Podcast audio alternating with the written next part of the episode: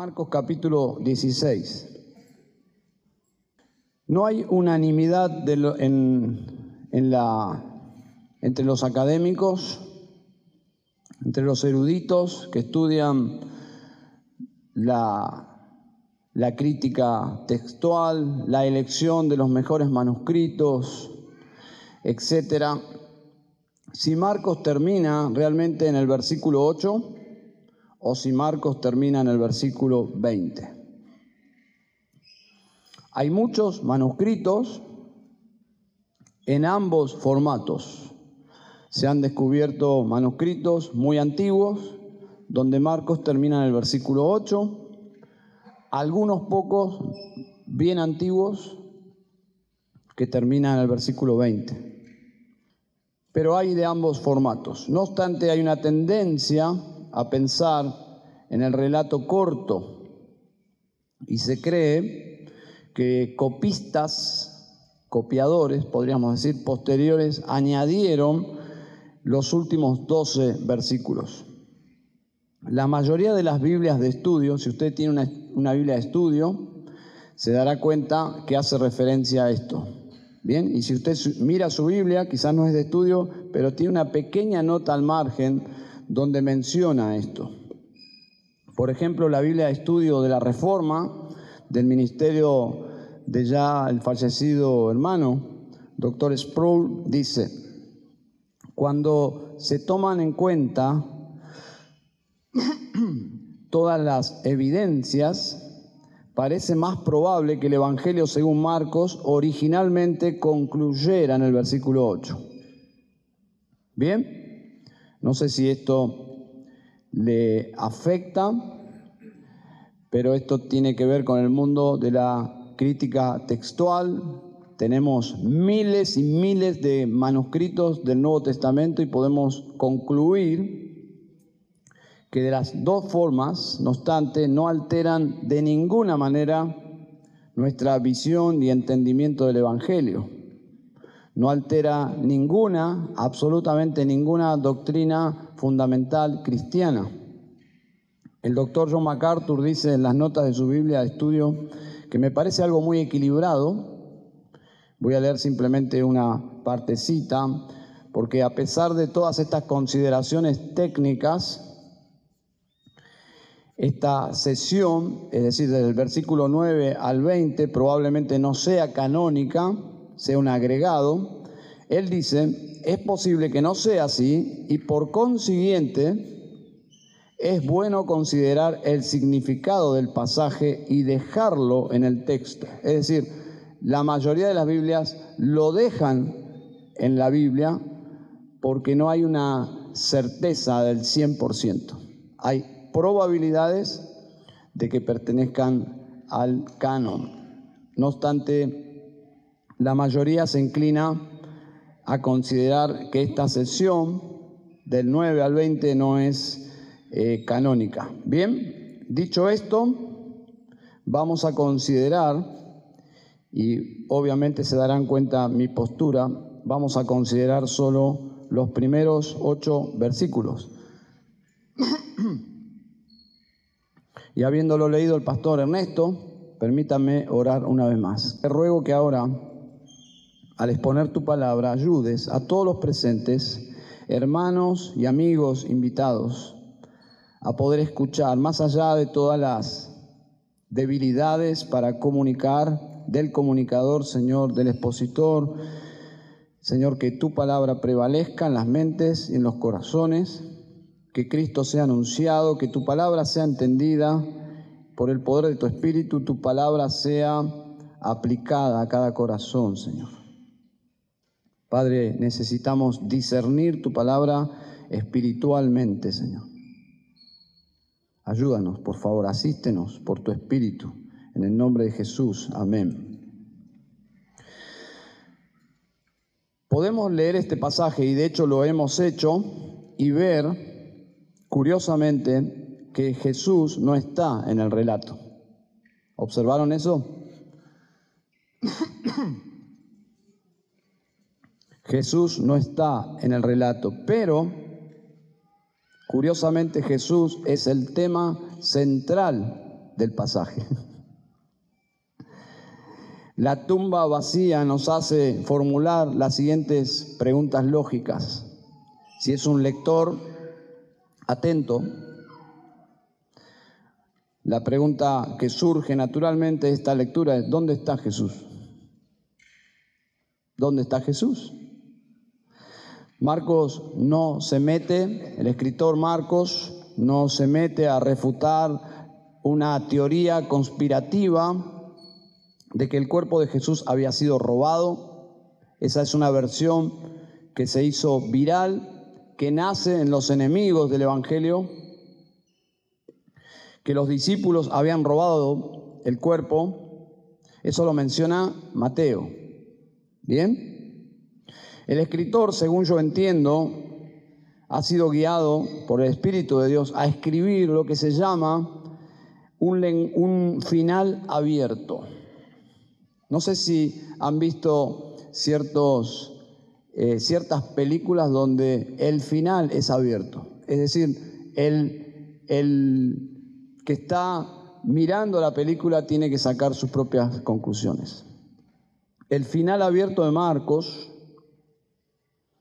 deja al lector sus reflexiones, sus conclusiones. ¿Bien? Jesús es el Señor, ha resucitado tal como los testigos lo han contado. ¿Creerás? ¿Creerán? ¿O a pesar de las pruebas irrefutables, se negarán a creer? Y si creen, y si creen, ¿qué implicancias tiene creer? ¿Cómo saber si alguien creyó? ¿Cómo saber si alguien cree en el Evangelio? Bueno, la resurrección no es una doctrina menor. No es una doctrina menor, pero tampoco el pasaje está escrito como para que las personas digan, sí, es verdad. Saben, hoy es domingo de resurrección, millones de personas hablan de la resurrección, conocen el relato, pero no afecta en absolutamente nada la historia de la resurrección sus vidas. Porque hay mucho más que saber. Uno puede hacer una lectura de lo que sucedió ese jueves, viernes, sábado y domingo de Pascua y simplemente decir, es verdad, es historia. Y tu vida continúa como siempre. Bueno, el Evangelio es mucho más que eso, porque se necesita discernir la historia espiritualmente y teológicamente. No es solamente un conjunto de hechos que sucedieron, es saber quién era Jesús, por qué murió Jesús, por qué se levantó de la muerte Jesús y qué, en qué afecta mi vida. Y ahí es el Evangelio. No es una doctrina menor. John Owen dice, que en la muerte de Cristo murió la muerte. Y podríamos agregar, en la resurrección de Cristo nació la vida. Y la posibilidad de que los muertos espirituales tengan vida espiritual, vida eterna, y los muertos en las tumbas se levanten en victoria y entren a la presencia de Dios. Es decir, es el hecho más importante de toda la historia humana. Recuerdo haber leído de un presidente de los Estados Unidos que dijo que el, hecho más glorioso de toda la historia humana es el hombre llegando a la luna, ¿no? A lo cual un predicador famoso le respondió, señor presidente, con todo respeto, el hecho más trascendental es que Jesús se levantó de los muertos. Amén. Sin resurrección, nuestra esperanza es una ilusión. Es decir, es una esperanza sin fundamentos. Mi pregunta es, ¿es nuestra esperanza infundada? ¿Acaso los cristianos somos simples ilusos? Primera de Corintios 15, Pablo habla de esto, ¿no? Y simplemente voy a citar el argumento de Pablo, las conclusiones de Pablo, si la resurrección es simplemente algo mitológico o algo inventado. Dice Pablo en 1 Corintios 15, 17, y si Cristo no resucitó, vuestra fe es falsa. Así que tenemos una reunión aquí de gente que está confiando en una falsedad. Y muchos ateos se han enfrentado intelectualmente, pero con honestidad, al hecho de la resurrección y se han encontrado con Jesucristo. Pero no con un Jesucristo muerto, se han encontrado con un Jesucristo vivo. Y sus vidas han sido transformadas. Pero, pero, dice Pablo, si Cristo no resucitó, nuestra fe es falsa. Y luego dice, todavía estáis en vuestros pecados. Claramente, nos hemos engañado a nosotros mismos de un perdón que no existe. Pablo dice, nuestro perdón es una mentira. Luego añade, entonces los que han dormido en Cristo han perecido. Pablo dice, entonces todos nuestros seres amados que han muerto, y muchos por la causa de Cristo, simplemente perecieron. Qué triste, ¿no? Y luego añade, y si hemos esperado en Cristo para esta vida solamente, somos de todos los hombres los más dignos de lástima. En términos de hoy, ¿qué diría Pablo? Si Cristo no resucitó, somos todos unos tontos. Eso es lo que está diciendo. Dignos de lástima. Ilusos. Todos los cristianos. Asmes, rey del mundo. Y recuerden que Marcos está compartiendo el Evangelio que tiene el objetivo no de informar la historia. Marcos no es un, un, historiador. Marcos es un evangelista, un predicador que tiene el objetivo de predicar las buenas nuevas de Cristo para que las personas vengan a Cristo que vengan a Cristo resucitado, que vengan a Cristo y obtengan el perdón de sus pecados, tengan vida, que sus corazones eh, tengan vida por primera vez y que por la fe puedan disfrutar a Dios, de quien estamos lejos, desde que nacemos. Ese es el Evangelio, ese es el propósito de Marcos, que, los perdidos obtengan salvación, pero también que la iglesia no solo tenga información, tenga edificación. Porque la historia de, nuestra salvación edifica nuestras vidas, trae gozo a nuestro corazón, tenemos un Salvador vivo. Así que Él está compartiendo para que los perdidos se salven. Y a propósito, si estás en esta mañana perdido, esta es la historia para salvarte. Y Cristo es el Salvador y es el Señor. Y no está muerto. La escritura dice, Dios dice que Él levantó a su Hijo de entre los muertos.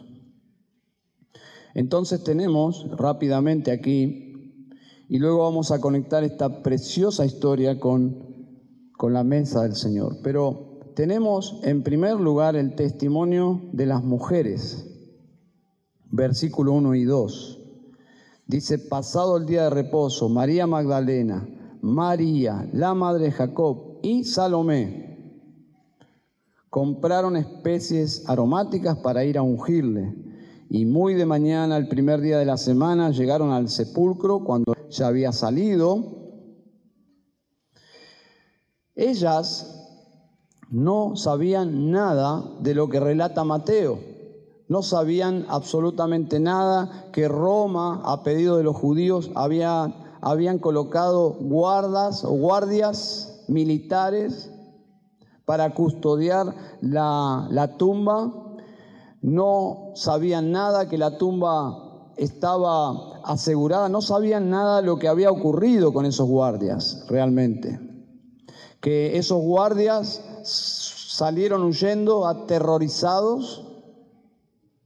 Nada de eso, ellas, ellas simplemente venían para consumar el funeral. Estaban en pleno duelo. Interrumpido, por cierto, su duelo fue interrumpido porque llegó la hora del día de reposo judío, entonces suspendieron el, el duelo, el funeral, por ese día sagrado judío, el sabbat. Por eso el versículo 1 comienza pasado el día de reposo, es decir, cuando el día de reposo concluye, ellas retoman el ritual y ya vienen ellas preparadas para ungir el cuerpo de Jesús. Por cierto, ellas estaban preparadas para colocar sus manos sobre un cuerpo, sobre un cadáver desangrado, maltratado. Ellas estaban preparadas para eso como dice Isaías 52, 14, asombrosamente desfigurado. Ellas estaban psicológicamente preparadas para tomar ese cuerpo que fue desfigurado en la cruz y que con apuro fue colocado en la tumba, muy descuidado su preparación y ahora vienen a concluirla pero ellas jamás, jamás tocaron un cuerpo, jamás tocaron el cuerpo de Jesús muerto. Nunca se tuvieron la experiencia de tocar ese cadáver. Ellas venían a visitar a un maestro muerto, recuerden. Ellas venían con especies aromáticas para tratar con un cuerpo muerto. E, esa era la, la situación. Estaban desoladas, desoladas. Se había muerto no solo su maestro, su Señor,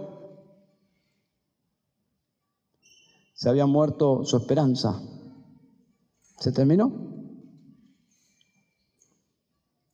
Así que su camino a la tumba es una procesión de tristeza, como una caminata silenciosa por los pasillos de, de las bóvedas de un cementerio. Yo pienso esto, no sé si ustedes pueden llegar a la misma conclusión, pero si Cristo hubiese muerto, nuestro camino a la iglesia sería esa misma experiencia. Caminar por los pasillos de un cementerio para venir a adorar a un muerto. Y la cena del Señor sería recordar a un muerto. Y este es el esplendor glorioso del Evangelio, que no adoramos a, un Salvador muerto. Pero en ese momento ellas no tenían esperanza, su Salvador era un Salvador muerto. No creo que hayan podido dormir. ¿Quién puede dormir? Y la ansiedad que se observa aquí al regresar a la tumba les hizo salir de noche, porque esa es la idea, salieron de noche llegan de día a la tumba porque estaban sumamente ansiosas y observen el versículo 3.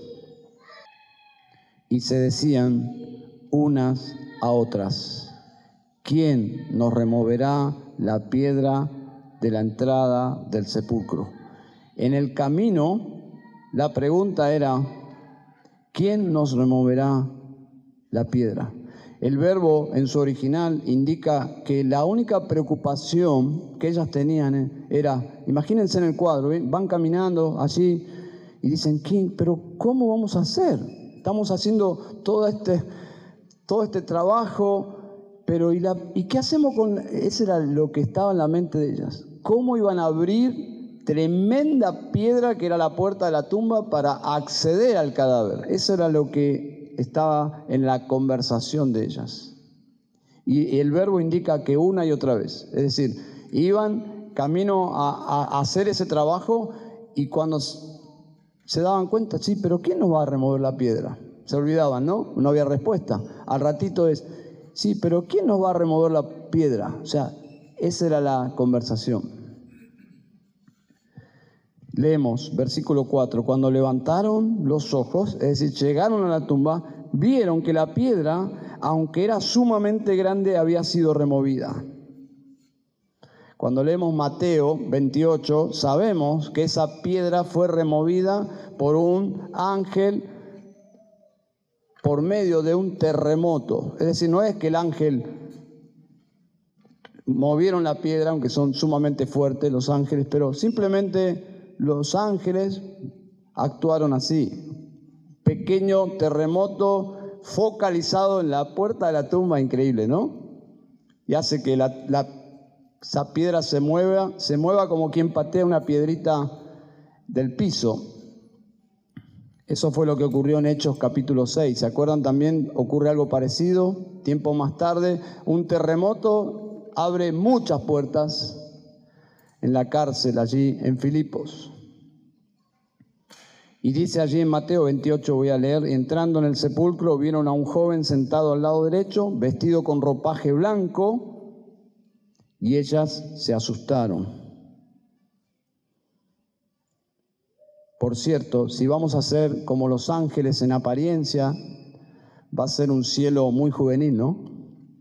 Porque dice aquí un joven sentado al lado derecho. Así que si usted ya no es joven y es cristiano, usted va a volver a la juventud eterna. Porque dice Jesús que en la resurrección seremos como los ángeles.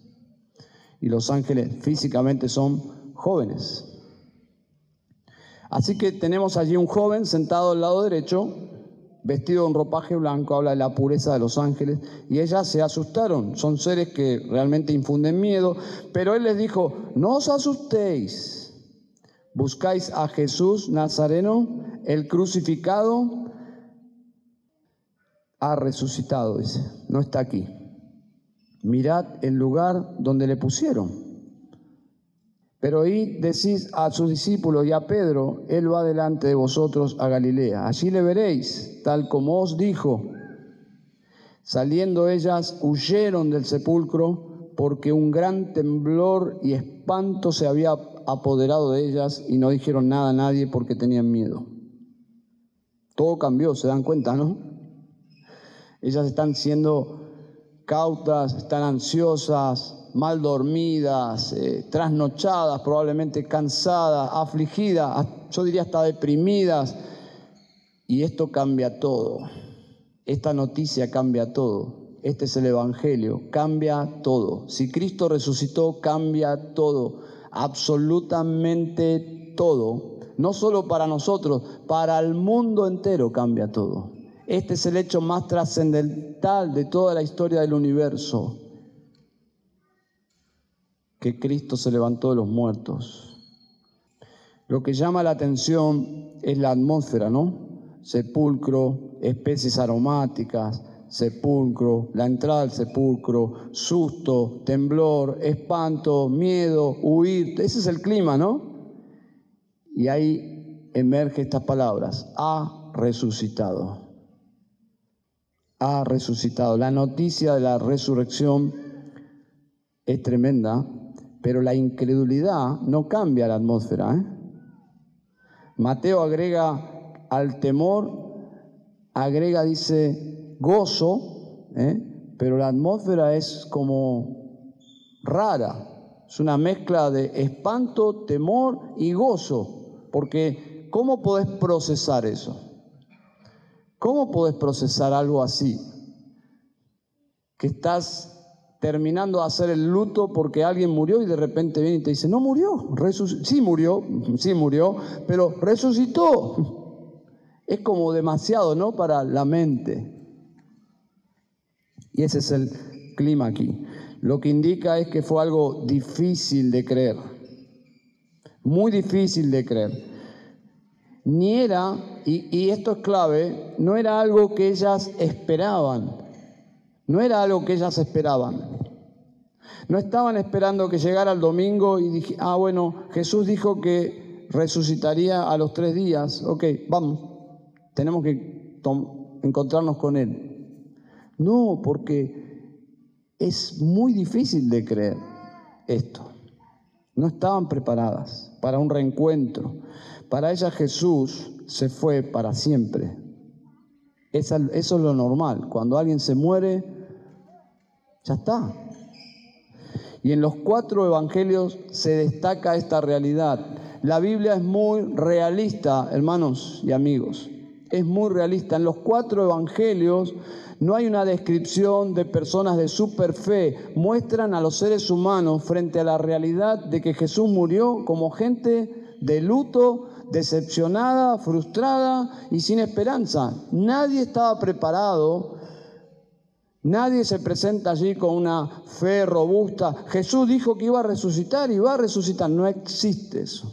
Todos sus seguidores estaban bajo una atmósfera de desesperanza, habían asumido, se terminó todo. No esperaban el cumplimiento de la resurrección. Ahora, alguien puede pensar, pero Jesús una y otra vez anticipó que Él iba a morir, cómo iba a morir, en manos de quién iba a morir y que a los tres días iba a resucitar. ¿No les entró eso en la mente? Sí, en la mente pudo haber entrado, como puede haber entrado ahora esta información en tu mente, pero no es suficiente necesitaban creerlo. ¿Saben qué es solamente lo que ellos creían? Que él iba a morir. Pero la parte de que iba a resucitar no la, no la, no la entendían, no la creían, no la recibían.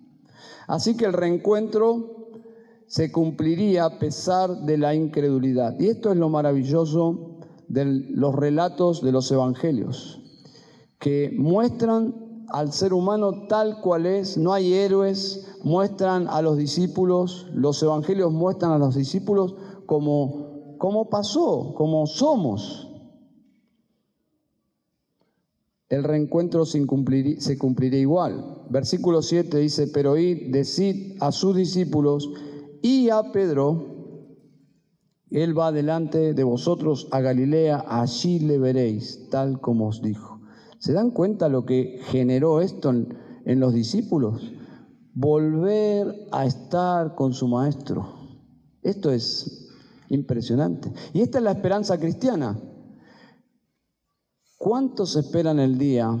Si bien nosotros no caminamos con Jesús, pero ¿cuántos esperamos el día de verle a Jesús cara a cara? Esa es la esperanza cristiana y abrazarle y adorarle y experimentar su cercanía y su presencia y su amor. Es nuestro Salvador. Es el que vino a rescatarnos. Va a ser impresionante, ¿no? Interactuar con el Jesús que lo hemos leído en la Biblia, pero ahora tenerlo ahí es otra historia, ¿no? ¡Wow! ¡Qué precioso Salvador tenemos! Ahora, desde la perspectiva lógica, el relato es extraño porque las mujeres en el primer siglo no calificaban para dar testimonio. Legalmente, legalmente no eran aptas. La cultura del primer siglo, las mujeres no tenían derechos, no podían dar testimonio. Así eran, así era en ese tiempo. Pero me llama la atención que Dios elige a las mujeres como las primeras en ser testigos. En esa cultura así eran las cosas. Ahora, si fuese una historia inventada, si fuese una historia hecha, planeada para convencer al lector, vamos a suponer que simplemente el cristianismo es una ficción de gente que se reunió y planificó esto para convencer a ilusos, quizás como el mormonismo, que es todo algo ficticio, toda su geografía, historia está basada en hechos ficticios, todo se cae como un castillo de naipes, no hay pruebas de nada. Y si el cristianismo fuese como el mormonismo, simplemente la invención de un loco como un mitómano como Joseph Smith. Y si los discípulos y los primeros cristianos fuesen un conjunto de Joseph Smith que inventaron todo, les digo, si eso fuese así, nunca jamás hubiesen colocado a estas mujeres como las primeras en ser impactadas por la noticia. Jamás. Hubiesen inventado por lo menos que Pilato o, seres importantes, pero en la construcción de la sociedad de esos días, a nadie le importaba el testimonio de una mujer. Así era la cultura. Así que la realidad es que ellas fueron incluidas en el relato. ¿Saben por qué? Porque así pasó. Esa es la explicación. Así fue como sucedió. Y eso ha atraído a los eruditos en historia la atención sobre que el relato es verídico, porque así fue como sucedió. Entonces tenemos el testimonio de las mujeres, tenemos el testimonio de los ángeles. Cuando leemos todos los relatos de la resurrección, no hay contradicciones, simplemente se complementan. Y aquí el énfasis está sobre un ángel, probablemente el ángel parlante, no probablemente, seguramente el ángel que habla. Marcos no habla de los demás ángeles. Es más, Marcos, si observan, ni siquiera menciona que es un ángel. Queda en la conclusión del lector que es un ángel.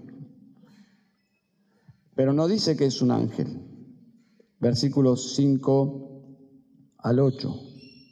Dice, vieron a un joven sentado al, lado derecho, vestido con ropaje blanco, y ellas se asustaron, claro. Imagínate, está la puerta abierta, entras así con una sensación de, ¿qué vas a encontrar allí? Es, una tumba, ¿qué vas a encontrar en una tumba? Un, un cadáver. Y de repente encontrás un ser vivo, vestido de blanco, y no era un fariseo, era un joven y, era como un, impacto, ¿no? Y habla. no os asustéis. ¿Por qué dice no os asustéis? Obvio, se pegaron un susto terrible. Dice, no, no, no, no os asustéis. Y ahí le explica y les da esta encomendación. Dice, Decid a sus discípulos y a Pedro, Él va delante de vosotros a Galilea, allí le veréis tal como os dijo, aseverando que Jesús dice la verdad, como Él os dijo. Así que ellas salieron, ¿cómo salieron? Huyendo, huyendo. Así que tenemos ya el mensaje completo. Si ustedes observan ahí, Jesús crucificado ha resucitado. Ese es el Evangelio. Primera pregunta, ¿quién es Jesús? ¿Quién es Jesús? Segunda pregunta, ¿por qué murió Jesús? Tercera pregunta, ¿realmente resucitó? Eso define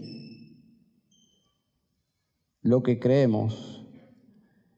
Pero ¿cómo sabemos si hemos creído para vida eterna? Lo que resultó en nosotros haber creído. Si creíste de todo tu corazón que Jesús es el Hijo de Dios, si creíste de todo tu corazón que Jesús murió por tus pecados, si creíste de todo corazón que se levantó de los muertos y tu vida fue transformada por haber creído, entonces la Biblia dice, he aquí tienes vida eterna. Si crees que Jesús es Dios, que fue crucificado, que ha resucitado y eso no afecta en nada tu vida, la Biblia dice que esa es una fe diabólica, porque la Biblia dice que los demonios creen y tiemblan, pero les falta algo, que ellos no pueden arrepentirse. No quieren ni pueden. la diferencia entre los demonios y los seres humanos que ellos pueden arrepentirse por la gracia de Dios. Así que aquí está el Evangelio, tienes que creerlo, como dice la Biblia, arrepentíos y creed en el Evangelio. Y los que hemos creído, los que hemos, nos hemos arrepentido y creído y nos hemos postrado ante un hombre, pero ese hombre es Dios, no es cualquier hombre, no es Maradona, no es Messi, no, no, no, este hombre es Dios de verdad. Este hombre es digno de toda nuestra adoración, porque este hombre es el único Salvador. Entonces los hombres, un día, dice la Biblia, todos los hombres se van a postrar ante este hombre y confesarán que Jesús es el Señor. ¿Se imaginan? Miles de millones de hombres postrados ante un hombre, pero ese hombre no es solo un hombre, es Dios, Cristo Jesús.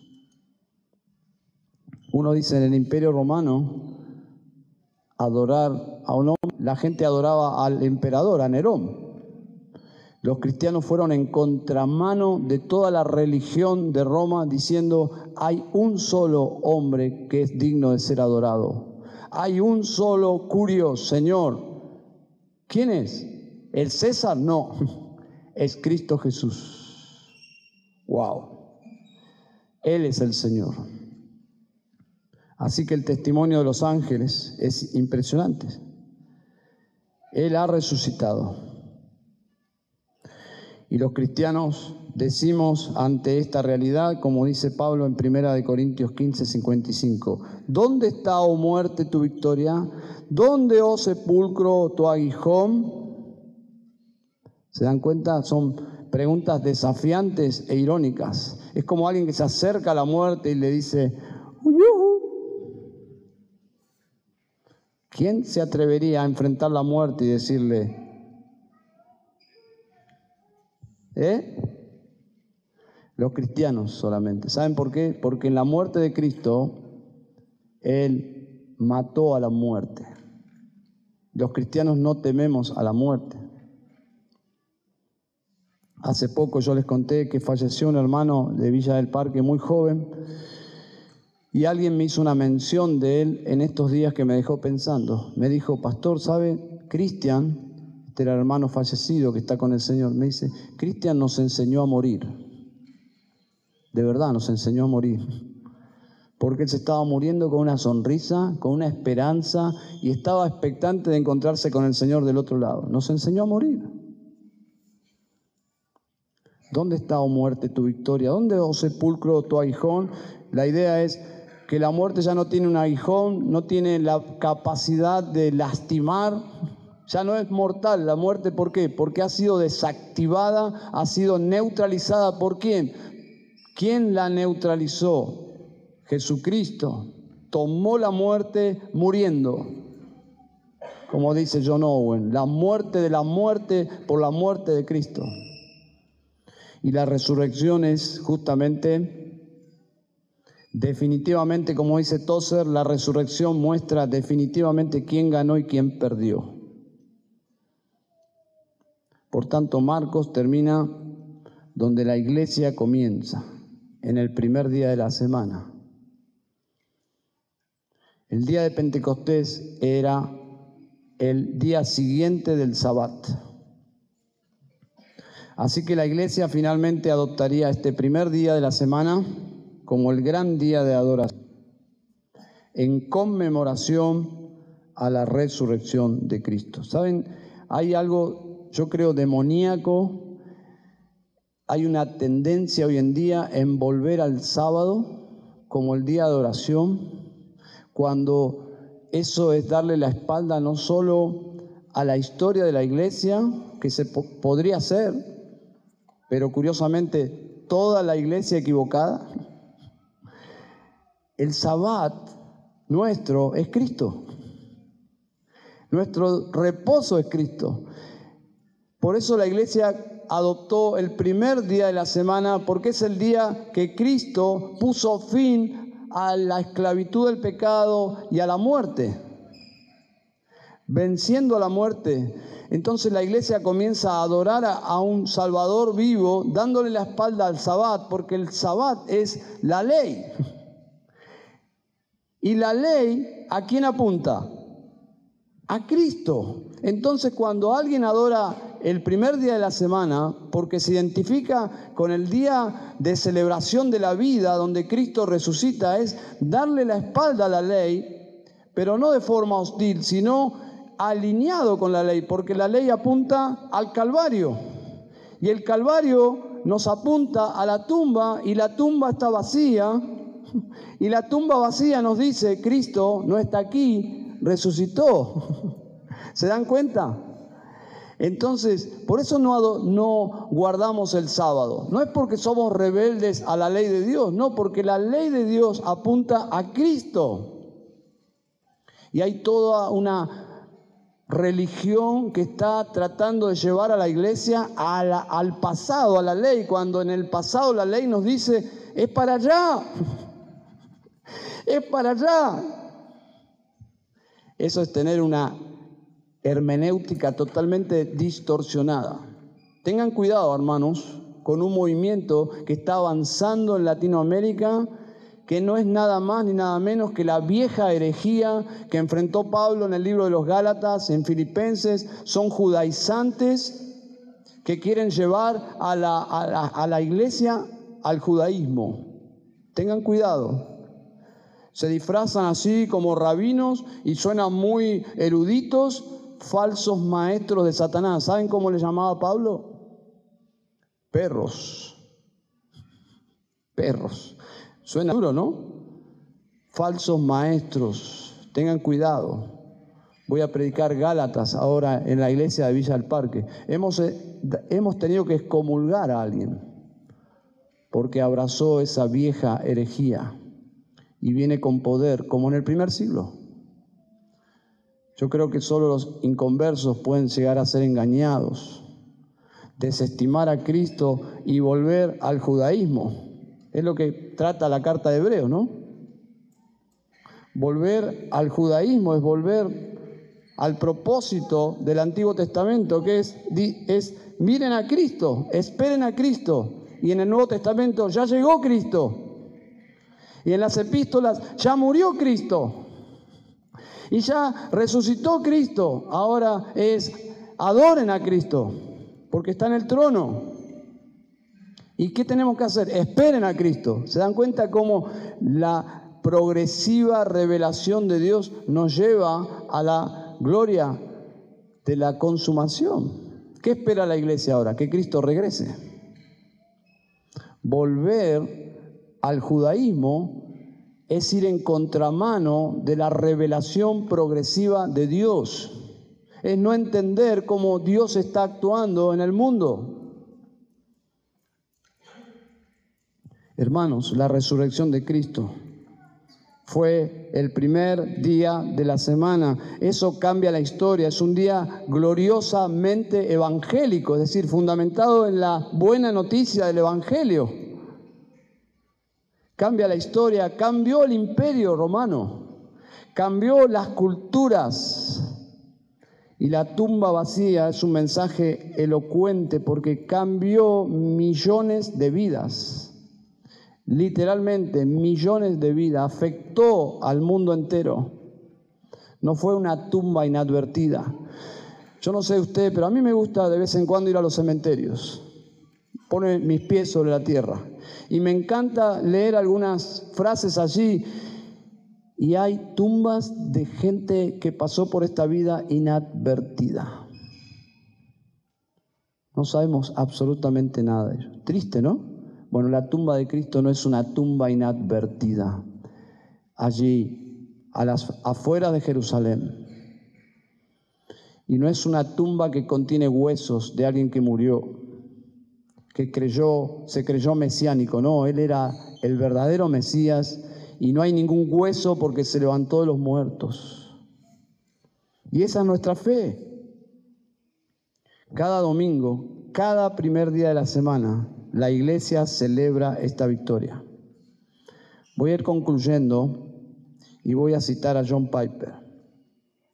Dice John Piper, tres días después Jesús resucitó entre los muertos para celebrar la victoria que había ganado y la nueva creación que finalmente había obtenido e inaugurado. Ahora podía sentarse con su Padre en el trono del universo y entrar en su día de reposo. Por esa razón la iglesia primitiva tomó el primer día de la semana como su día de adoración y volvió la espalda al séptimo día.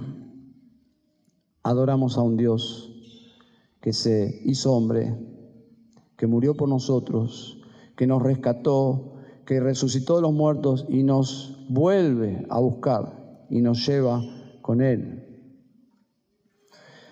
a un budista de África, esta historia la cuenta Miguel Núñez, que se había convertido y, y la gente lo comenzó a odiar. Él comenzó a crecer y le preguntaron por qué cambió de religión, por qué traicionó a su gente. Y él respondió sabiamente lo siguiente. Dice, pues verás, si estuvieras caminando y llegaras a una intercesión en el camino donde hubiera dos hombres, uno muerto y el otro vivo, ¿a quién escucharías? Esa es la religión. Tenés todas las religiones muertas, hechas por el hombre, hombres muertos, y tenés el cristianismo, la única y verdadera religión cuyo Señor y fundador está vivo. ¿Mm? Es una religión no de obras, no es por algo que hacemos por Él, es porque por algo que Él hizo por nosotros. Esa es la característica distintiva de la verdad. Es la única religión verdadera. Religión no es una mala palabra, si se usa bien. El cristianismo es la única religión verdadera que se fundamenta y se diferencia de todas las demás religiones es que la salvación es algo que Él hizo por nosotros. Todas las demás es algo que nosotros hacemos por esa deidad. Entonces, termina Marcos con el Evangelio concluido. Si termina en el versículo 8 o en el 20, y si terminara en el versículo 8 está completísimo. Porque tenemos a un Cristo que ya murió en la cruz, consumó el pago de nuestros pecados, fue sepultado, ya se levantó de los muertos, ahora queda hacer lo que las mujeres debían hacer. Vayan y anúncielo, vayan y cuéntenlo, vayan y díganlo. Eso es maravilloso. Vamos a orar. Padre, te damos gracias porque ahora, Señor, queremos honrar al Hijo. Queremos vindicar glorificarte por lo que Él hizo en la cruz por nosotros. Y en estos símbolos, Señor, queremos realmente gozarnos porque nos remite a la obra de tu Hijo por nosotros. Señor, gracias que podamos disfrutar ahora juntos. Señor, un pan. Participamos todos de un pan porque somos un cuerpo, Señor. Padre, que nos examinemos delante de ti y que podamos adorarte en unidad de corazón y nos podamos amar unos a otros, porque si estamos unidos es por lo que Cristo hizo, Señor. Y Él nos avergüenza de llamarnos hermanos. Padre, gracias por Cristo, que está ahora en este momento sentado a tu diestra. Oramos en su nombre en el nombre precioso que es sobre todo nombre, Jesús. Amén y amén.